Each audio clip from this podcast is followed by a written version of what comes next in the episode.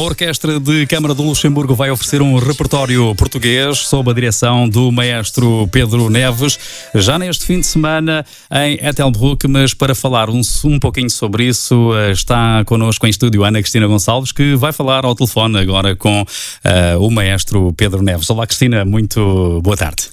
Boa, Ou boa noite. Boa noite já, Pedro Maria. Boa noite aos nossos ouvintes e, sobretudo, boa noite ao convidado do regresso a casa, o maestro Pedro Neves, que está no Luxemburgo, como disseste muito bem, para dirigir a Orquestra de Câmara do Luxemburgo no CAP, o Centre d'Art Pluriel de Etelbruck, no norte do país num concerto com um repertório quase exclusivamente português. Bom dia, Portugal, diz tudo, mas nós dizemos Boa noite, Pedro Neves. Boa noite, antes de mais, muito obrigado uh, pelo convite para estar aqui a conversar uns minutos com, convosco. E, um, e bom, será assim no próximo sábado, às 20 horas. Uh, eu e a Orquestra do, de Câmara do Luxemburgo vamos estar uh, em Etelbruck para apresentar, sobretudo, um programa que hum, homenageia a cultura uh, da música erudita portuguesa, se assim se pode dizer. Uh, vamos ter a presença de três compositores ah, de períodos da história completamente diferentes. Por um lado, o João, o João Domingos Bom Tempo, um, um compositor do, do, período clássico e pré-romântico. Vamos ter o Jolie Braga Santos, uh, portanto, já do século XX, do século passado.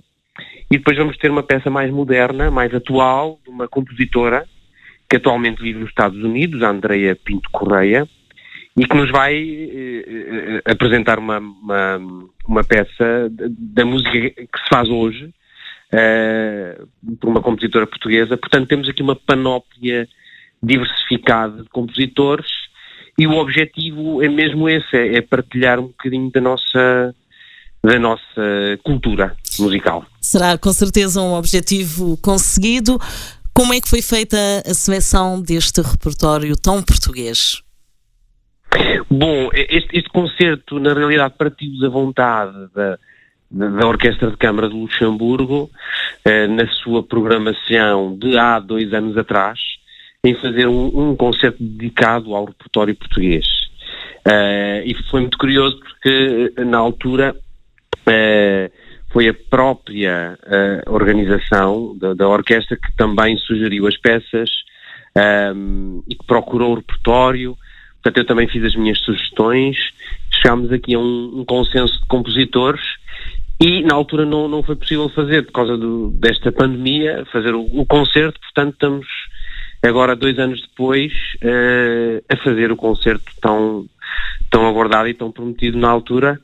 E, e cá estamos nós para, para o fazer no próximo sábado, às 8 horas. Está então feito o convite. Maestro Pedro Neves, considera que a música clássica portuguesa continua em expansão uh, no estrangeiro?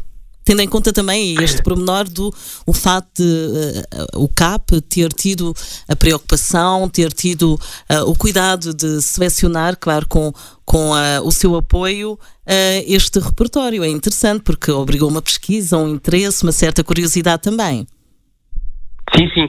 Eu tenho a certeza que, que a nossa música, os nossos músicos estão em clara eh, em clara expansão nos últimos anos. A, a evolução tem sido eh, enorme, não só em termos de quantidade de gente ligada a esta área, como também, e sobretudo mais importante, a qualidade uh, do trabalho das pessoas que estão uhum. nesta, nesta área.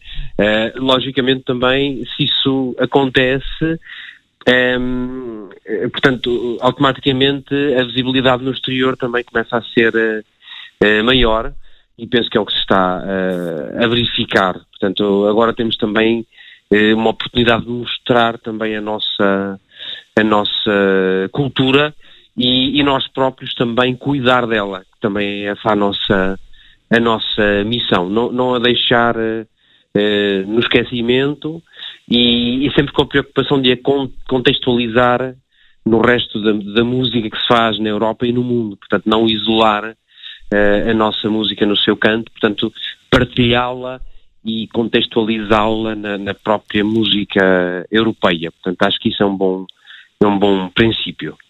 está no Luxemburgo desde o início da semana. Claro que uh, já têm-se seguido os ensaios com a orquestra. Uh, com a Orquestra de Câmara do Luxemburgo. Uh, perguntava também como é que uh, têm corrido esses ensaios, no fundo, esse, esse intercâmbio, um, tendo em conta que os músicos nunca tinham tocado este repertório. Como é que Exatamente. tem funcionado essa, essa, esse intercâmbio e também essa portanto, transmissão de artística? Exato, portanto, nós, nós já, já começámos os ensaios desde, de, desde a última terça-feira.